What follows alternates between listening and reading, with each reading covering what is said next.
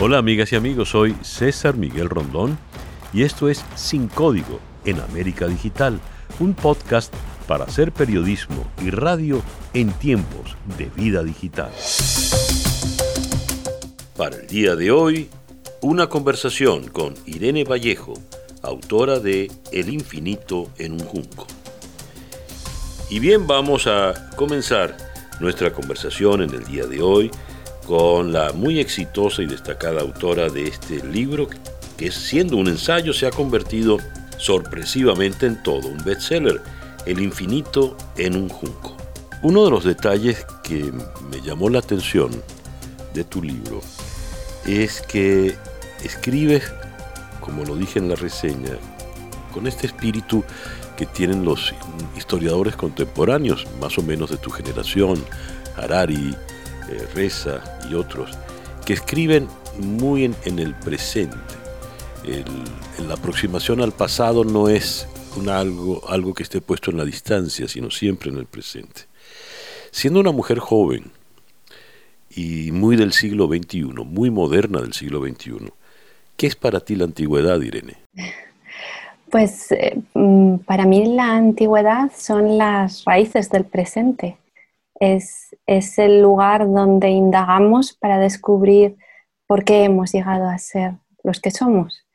Y, esa actitud eh, a la que te referías, ¿no? de, conexión permanente entre el mundo contemporáneo y el antiguo, eh, yo, yo la he, quizá la he imitado o la he absorbido o la he aprendido eh, de Montaigne, porque para mí es, un gran modelo, ¿no? Un, filósofo que conversa con los autores antiguos, con, con Horacio, con Virgilio, con, Epicuro, con Lucrecio, eh, con Tácito, como si fueran personas próximas a él, como si hubieran estado sentados alrededor de su mesa disfrutando de una sobremesa en un banquete apenas unos días y el recuerdo fuera vívido. Y eso siempre me, ha impresionado. Y al fin, Montaigne es el padre del ensayo, ¿no? el que nos dio las pautas, eh, el que inventó ese género y lo inventó como una conversación generosa, ¿no? Eh, concediéndole a ese interlocutor antiguo, que es una voz muerta, un fantasma de voz, pues la consideración del ser vivo que fue en algún momento y que miró al mundo con, perspicacia y lucidez, ¿no? Pues eh, yo creo que establezco una relación semejante. Dices eso y veo allá atrás tu, tu biblioteca las bibliotecas suelen funcionar, yo saco el libro y lo abro. Pero dices eso y de repente vi que por atrás estaba pasándote Tuxídides. ¿Lo frecuentas? Digo, este tipo de personajes están contigo, se sientan contigo en la mesa. Están, están a mi lado, sí. Yo, yo eh, los, los tengo presentes cuando contemplo el mundo contemporáneo y lo que nos está sucediendo. Lo, los hechos de la más palpitante actualidad, mm. em, yo los filtro a través de, un velo de palabras que viene de un pasado muy remoto. Y creo que esa perspectiva tiene algo de alejamiento que es saludable al mirar el presente y, además me cura de, de, un poco esa arrogancia de progreso que a veces tenemos en este siglo XXI, ¿no? cuando juzgamos el pasado creyendo que, somos muy superiores, que hemos avanzado mucho, que ciertos comportamientos ya están erradicados. Y, cuando yo escucho las voces de mis interlocutores, de mis amigos antiguos, pues eh, reflexiono y soy consciente de que la mayor parte de los comportamientos y desde luego todas las pasiones, preocupaciones, angustias, miedos, eh, enamoramientos, fascinaciones eh, son muy antiguas, muy, muy antiguas. Ya volveremos sobre eso, pero que has usado la palabra fantasmas. Yo te dije que Tuxídides pasaba por detrás, pero, pero tú le pusiste el calificativo de fantasmas. Y me llamó mucho que esa palabra la repites en tu libro para referirte nada más y nada menos que a Homero. ¿Por qué hablas de Homero como fantasma? Bueno, porque eh, realmente de Homero apenas eh, sabemos nada, ¿no? siendo el autor al que concedemos el puesto de fundador de la literatura occidental, eh, en el fondo es un enigma, ¿no? alguien del que nos ha llegado un nombre, pero ni siquiera podemos estar seguros de que sea una sola persona. Eh, es probablemente el resultado de una larga tradición de aquellos bardos juglares de la antigüedad que cantaban los poemas ¿no? y que se los pasaban de generación en generación en, un contexto en el que la autoría no estaba tan clara como, como lo está ahora, ¿no? sino sobre un poema tradicional, sobre un mito eh, conocido y compartido por toda la comunidad, se iban construyendo variantes al mismo tiempo que se repetían eh, los hallazgos de, de otros aedos o cantores anteriores.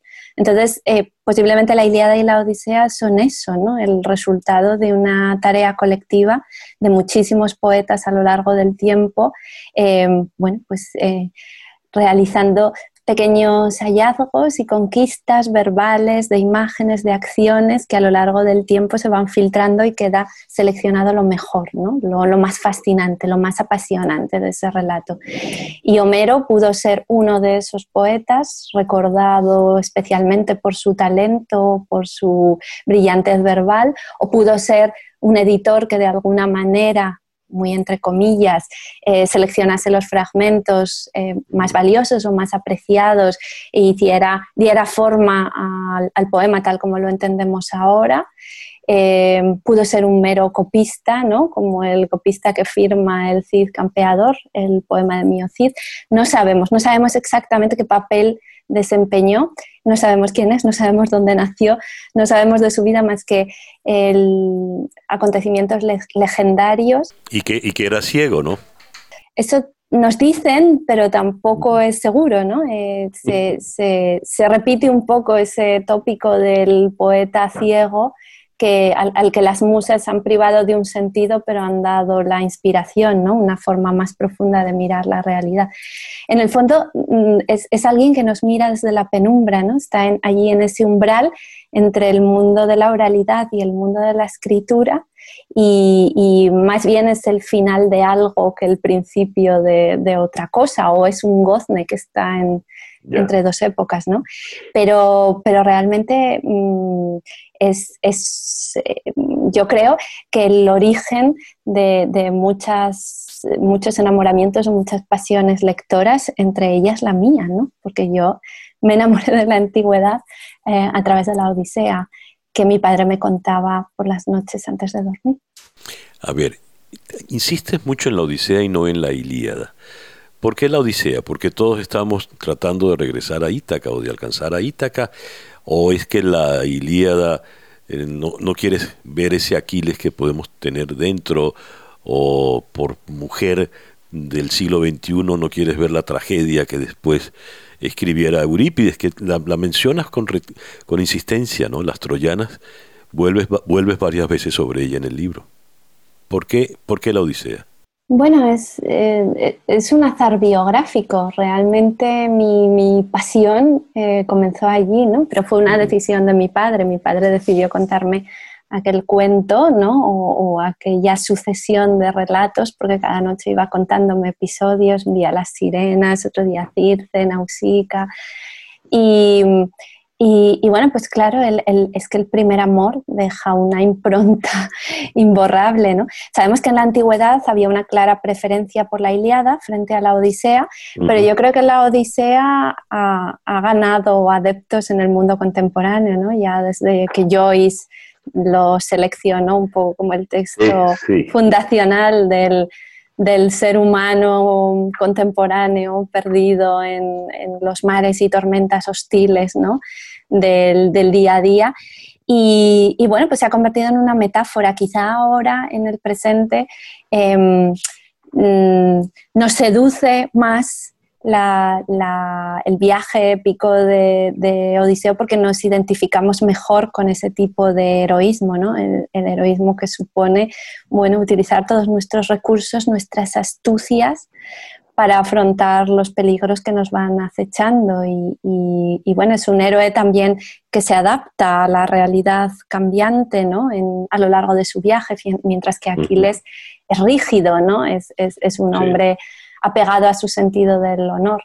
Y, yo creo que en esta época, pues em, quizá nos interpela más eh, Odiseo o Ulises, pero, pero hay momentos absolutamente maravillosos en, en la Ilíada el final de la Ilíada, ese encuentro entre em, Aquiles y Príamo, ¿no? Eh, víctimas cada uno en, los dos bandos y ese momento tan humanista de reconciliación entre los dos o de al menos mutua, mutuo respeto ¿no? y, consideración, un paréntesis en la crueldad de la guerra en la que hay una profunda caballerosidad entre los dos y, y bueno, pues se devuelve el cuerpo para que el cuerpo de Héctor para que Príamo lo pueda enterrar y, hacerle, rendirle honras fúnebres. Y bueno, es, un, también creo yo que, es un precedente, ¿no? Ese que, marcan los clásicos en, esta cuestión de, conceder incluso al enemigo el derecho de enterrar a sus muertos. Creo que eso es importantísimo para nuestra cultura y sigue siendo una cuestión candente en el siglo XXI. El primer amor lo has mencionado y citaste a tu padre, que es fundamental en ti por lo que he visto. Me llamó mucho la atención, me impactó realmente una confesión que haces. Naces en 1979 porque tus padres decidieron que no iban a traer a nadie al mundo mientras Franco estuviese vivo. Algo así como la Guernica de Picasso que no puede entrar a España mientras Franco esté allí. ¿Tú podrías ahondar un poco en esto? ¿Cómo eran tus padres? Bueno, pues em, eran dos personas políticamente muy comprometidas en aquella España. Eh, se conocieron en la universidad y, bueno, pues em, ambos muy, muy lectores. Tuve la suerte de que me, abrieron las puertas a, no, solo a los libros y la lectura, sino que me estimularon intelectualmente desde el primer momento y no, y no tuve que esperar.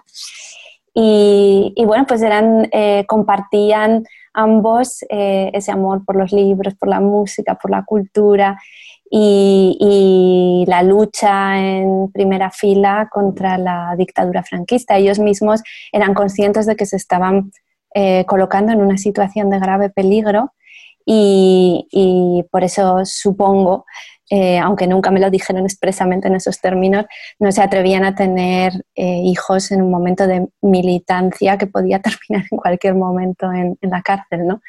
Y, y bueno, la verdad es que yo eh, siento una gran deuda de gratitud hacia ellos por, bueno, por todo lo que me han enseñado, por las puertas que me abrieron y porque nunca se interpusieron en mi camino, ni siquiera cuando dije que quería dedicarme a esta profesión incierta y a la intemperie que es la escritura y, y la ficción, ¿no?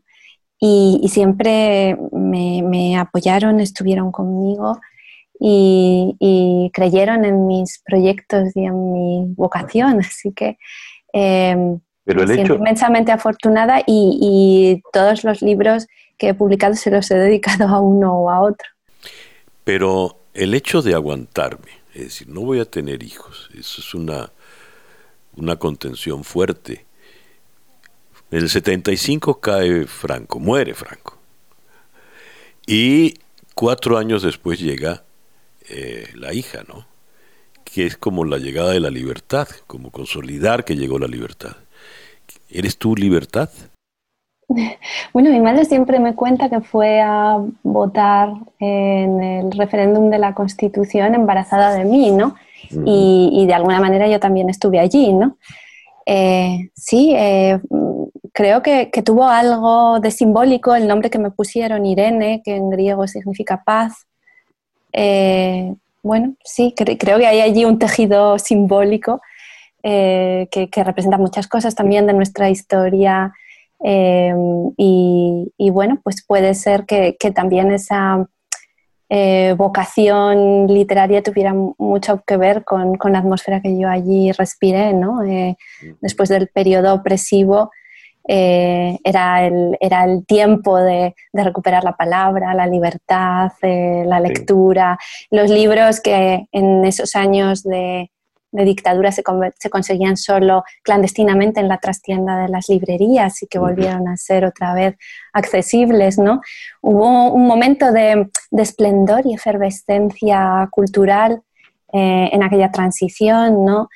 de la que la manifestación más conocida es la movida madrileña, pero hubo muchas otras en, otras regiones. Y, bueno, pues em, aunque en ese momento yo era apenas una niña, eh, es posible que, todas esas influencias hayan al final modelado pues mi vocación o mis decisiones o, o la especial relación que yo tengo con las palabras. Irene, vamos a regresar a tu libro. Una última pregunta personal. ¿Eres hija única? Sí, sí, soy hija mm, única. Me lo sospechaba. A ver, Irene, eh, cuando me aproximé a tu libro, El infierno, el infinito, Dios, qué lapsus, El infinito en un junco, eh, fui un poco aprensivo. Uno, uno se aproxima a los libros que vienen precedidos de mucha fama, elogios, superlativos, con cierta aprensión. ¿no? Uno dice, a lo mejor no es tan bueno como dice. A mí me bastó la primera página de tu libro para derrotar todos los prejuicios, porque yo iba a leer un ensayo sobre la invención de los libros en el mundo antiguo y la primera página me llevó a un libro de aventuras. Más que a un libro de aventuras, yo me sentí de repente que me habían apagado la luz, estaba en un cine y estaba comenzando una gran película de aventuras y acción con unos hombres a caballo en medio de una polvareda recorriendo unos pueblos ante unas gentes que estaban muy asustadas. Desde ese momento yo dije, no, esto es una maravilla de libro. A ver, ¿por qué haces de la investigación una aventura? ¿Por qué para ti la antigüedad es una aventura? Bueno, el, objetivo del ensayo era jugar con los territorios fronterizos entre la ficción y la no ficción, porque a mí siempre me ha interesado el tema de las fronteras, ¿no? Y, bueno, el, motivo por el que he convertido la historia del libro en una aventura, em, yo creo que se presentó así ante mis ojos, ¿no? Después de años de estar investigando eh, este tema, para una tesis doctoral en la universidad, em, encontré a mi disposición una enorme cantidad de material histórico, fuentes, textos, que de alguna manera me pedían darles un tratamiento literario. Eh, creo que, que, hasta las voces de los antiguos se resistían a, que las contase o las analizase de una manera académica, ¿no? Y entonces quizá la novelista que hay en mí eh, me, susurraba al oído que todos esos eh, episodios, acontecimientos, historias eh, merecían contarse casi como una novela. Y entonces, al empezar en Infinito en un Junco, em, el objetivo que me propuse fue contar la historia de 30 siglos de transmisión y salvamento de libros, eh, como lo habría contado Sherezade, ¿no? si hubiera tenido mm. cada noche que, elegir un episodio que mantuviera en vilo al sultán y le permitiera salvar la vida. ¿no? Mm. Y, un poco esa voz de, de cuentacuentos ¿no? que va seleccionando personajes, perfiles, recreando atmósferas, viajando en la grupa de esos caballos que atraviesan los em, territorios secos y azotados por las tormentas y el sol de Grecia. Esas bibliotecarias a caballo de Kentucky, donde acaba el, ensayo, ¿no? que son un poco como em, figuras complementarias a las que inician el libro. Y sobre todo, eh, algo que como escritora siempre me ha fascinado, que es em, em, pulverizar las expectativas, ¿no? hacer algo totalmente distinto a lo que espera el lector. Entonces, quizá el ensayo estamos acostumbrados a considerarlo un género frío, objetivo, expositivo, pero está abierto a fragmentos poéticos, a fragmentos casi periodísticos, a crónicas, a reconstrucciones históricas, a momentos autobiográficos en primera persona, a, narraciones aventureras, ¿no? a, recordar lecturas eh, amadas que han construido mi biografía de, enamorada de los libros. Bueno, quiero decir, todo, todo ese tejido de vocaciones narrado con extraordinaria libertad como alguien que pasea y, se entretiene en, una ciudad desconocida, sobre todo intentando gozar y al mismo tiempo que descubre eh, la identidad, los rincones, los secretos de, esas calles. Y, ese es un poco el, espíritu de este libro, ofrecer a quien lo lea una mano tendida para, un paseo gozoso. Eh, y una aventura.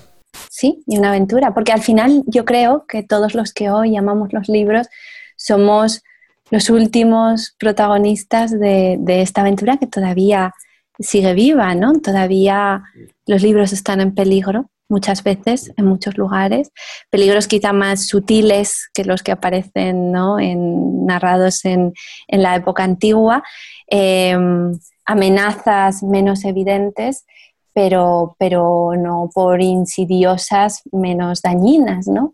Y, y todos los que hoy amamos los libros, los coleccionamos, los regalamos, las personas maravillosas que se dedican profesionalmente a, custodiarlos en las bibliotecas, en las librerías, eh, la gente que se reúne en los círculos de lectura. Eh, creo que todos ellos somos los sucesores de, los personajes que, retrata el infinito en el junco y, tenemos derecho a sentir esa pertenencia ¿no? a un gran proyecto colectivo de siglos y siglos. Tienes un, has logrado un, has hecho un alarde porque eh, invitas a una aventura, a leer una aventura, a vivir una aventura, pero sin perder el rigor que, te corresponde como filóloga, como doctora en, en, estas, en estas ciencias. Es decir, el apéndice nos va dando todo el tiempo la rigurosidad y nos va diciendo, hey, yo no estoy inventando, no estoy ficcionando nada, esto está documentado aquí y allá pero le das un toque magnífico. Cuando estos jinetes que están buscando tesoros extraños, libros, papiros, se los llevan a Ptolomeo, me pasó algo que tú de inmediato me, diste la campanada, porque cuando yo leí Ptolomeo, en efecto, el Ptolomeo que me vino a la cabeza tenía la cara y la voz de Anthony Hopkins. Y tú me dices, sí, hoy en día lo vemos como Anthony Hopkins. Me dije de entrada, concho, esta mujer me está leyendo la cabeza. Pero evidentemente estábamos en la misma sintonía. Para un, un ensayista de otro tiempo esta sería una irreverencia imperdonable. Para ti es lo más legítimo y normal del mundo. ¿De qué manera ese cine de hoy, banal, poco riguroso o todo lo contrario, puede ser válido a la hora de alimentar nuestro imaginario del pasado? Yo creo que, mm, lo, mantiene vivo. Eh, los, grandes éxitos del cine de superhéroes o de, o de aventuras de Hollywood eh, se basa en su mayoría en, textos de, mitología comparada, ¿no? Es, es la forma en la que los mitos siguen vivos y vigentes eh, en la cultura de nuestro, de nuestro presente. Y, yo creo que los clásicos antiguos a los que después hemos subido a muchos pedestales, em, lo hubieran mirado con, un humor mm, divertido y, y se hubieran sentido identificados porque ellos mismos fueron en muchas ocasiones irreverentes con su cultura, con sus mitos, jugaron, los recrearon, se inventaron nuevas versiones Em, lo que a mí me interesa de, la mitología antigua es que ningún relato tiene una versión única. Eh, la mayoría de autores de la antigüedad inventaron variantes que transformaban totalmente los mitos. Em, Eurípides escribió una tragedia en la que cuenta que Helena de Troya en realidad nunca estuvo en Troya, sino, volviendo a los fantasmas, una especie de espectro que tenía su forma, pero que en realidad no era más que una túnica. Eh, ella siempre estuvo en Egipto, ¿no?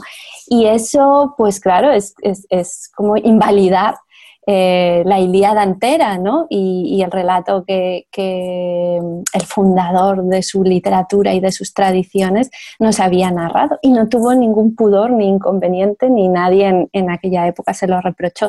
Así que hay una, enorme libertad, la libertad con la que Aristófanes se burla de Sócrates.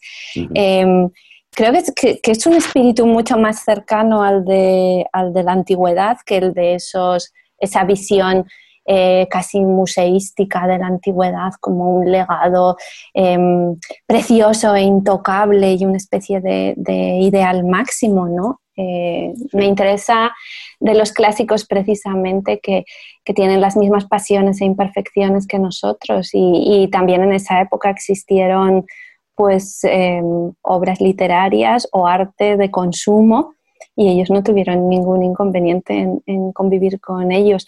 Por eso a mí me parece la mejor forma de homenajearlos hablar de nuestras series, de nuestras películas, de, tal forma que Tarantino pueda aparecer en el mismo párrafo que Aristóteles y no, no, no veo en eso ningún desafío, ¿no? Creo que, que, la imagen reverencial de los clásicos la hemos construido después y es fruto de la cultura del siglo XIX y no es genuina no, no me siento obligado a, obligada a ninguna veneración. Hablas de Elena de Troya y no puedo evitar verla como Irene Papas. En, las troyanas de, de Cacoyanis, ¿no? A ver, eh, en algún momento te dije recién que me sorprendiste cuando haces la alusión a Anthony Hopkins y ya completamente ganado y seducido por el libro, mm, llega un momento en que yo digo, chico, este libro creo que lo escribieron para mí. y pocas páginas después haces tú una confesión parecida. Dices, siempre pensé que todas las historias las habían hecho para mí. Y haces una parte, te desvías y empiezas a contar cómo tú misma fabulabas cuando eras víctima de eso que hoy en día llaman bullying en el colegio, ¿no? en, la, en la primaria, eh, te atacaban, no sé, eras la niña eh, flaquita, eh, la, niña de Zaragoza así toda frágil, endeble, y entonces te refugiabas en las horas de recreo para fabular algunas historias. En ese momento yo me dije, bueno, ¿y esta mujer por qué se mete ella en el relato? Porque ella que viene de hablarnos de la antigüedad con tanto encanto, nos trae a la Zaragoza de los años 80 y ella pasa a ser protagonista. Y después, cuando vas a cerrar el largo capítulo dedicado a Grecia y antes de entrar en Roma, haces una reflexión sobre todos los que han escrito historias, incluyéndote a ti.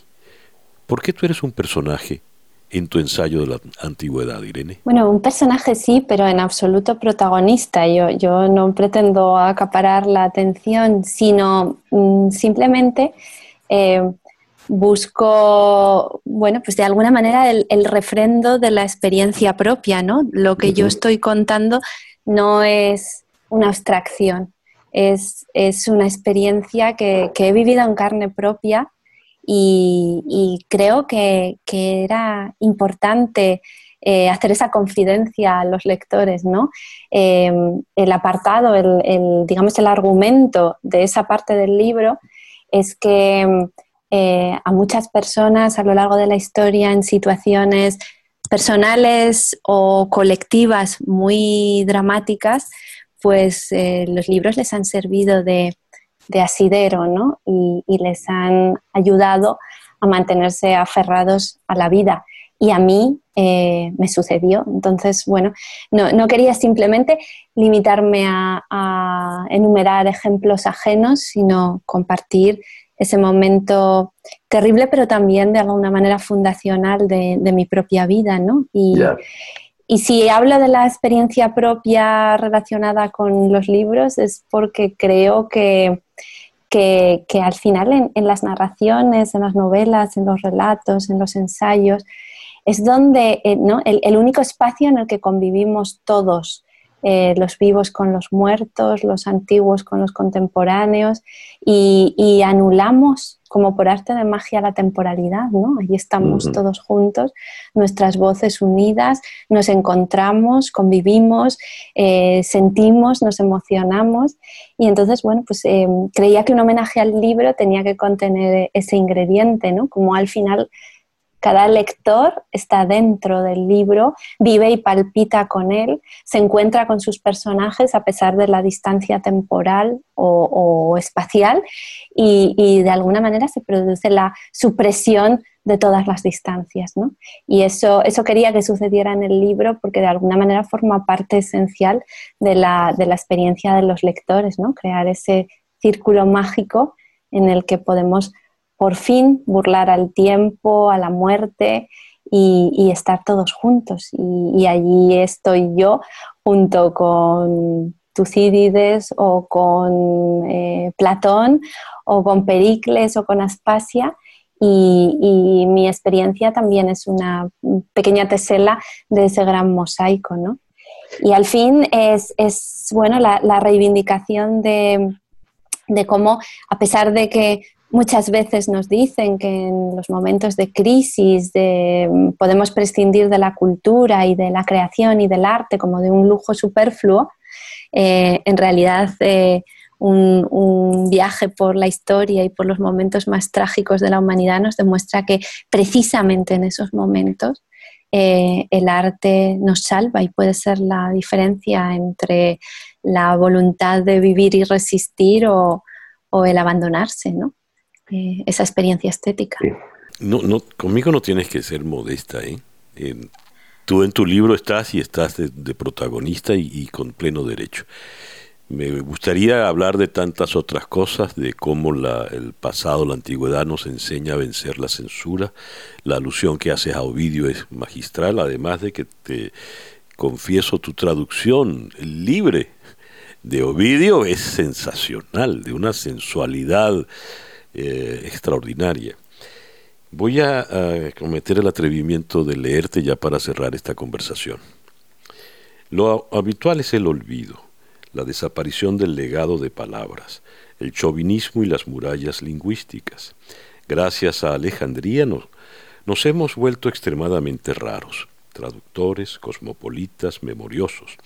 La gran biblioteca me fascina, a mí, la pequeña marginada del Colegio de Zaragoza porque inventó una patria de papel para los apátridas de todos los tiempos. Gracias, Irene, por reconocer y descubrirnos ante nuestros escépticos e incrédulos ojos del siglo XXI que hay esa inmensa y maravillosa patria de papel para que todos, incluyendo los exilados, quepamos allí. Muchísimas gracias. Gracias, gracias por invitarme. Ha sido un placer. Igualmente. Te seguiré leyendo y aquí ya tengo, mira, El futuro recordado, el libro más reciente de Irene Vallejo. Gracias Irene, mucho afecto. Gracias, muchísimas gracias.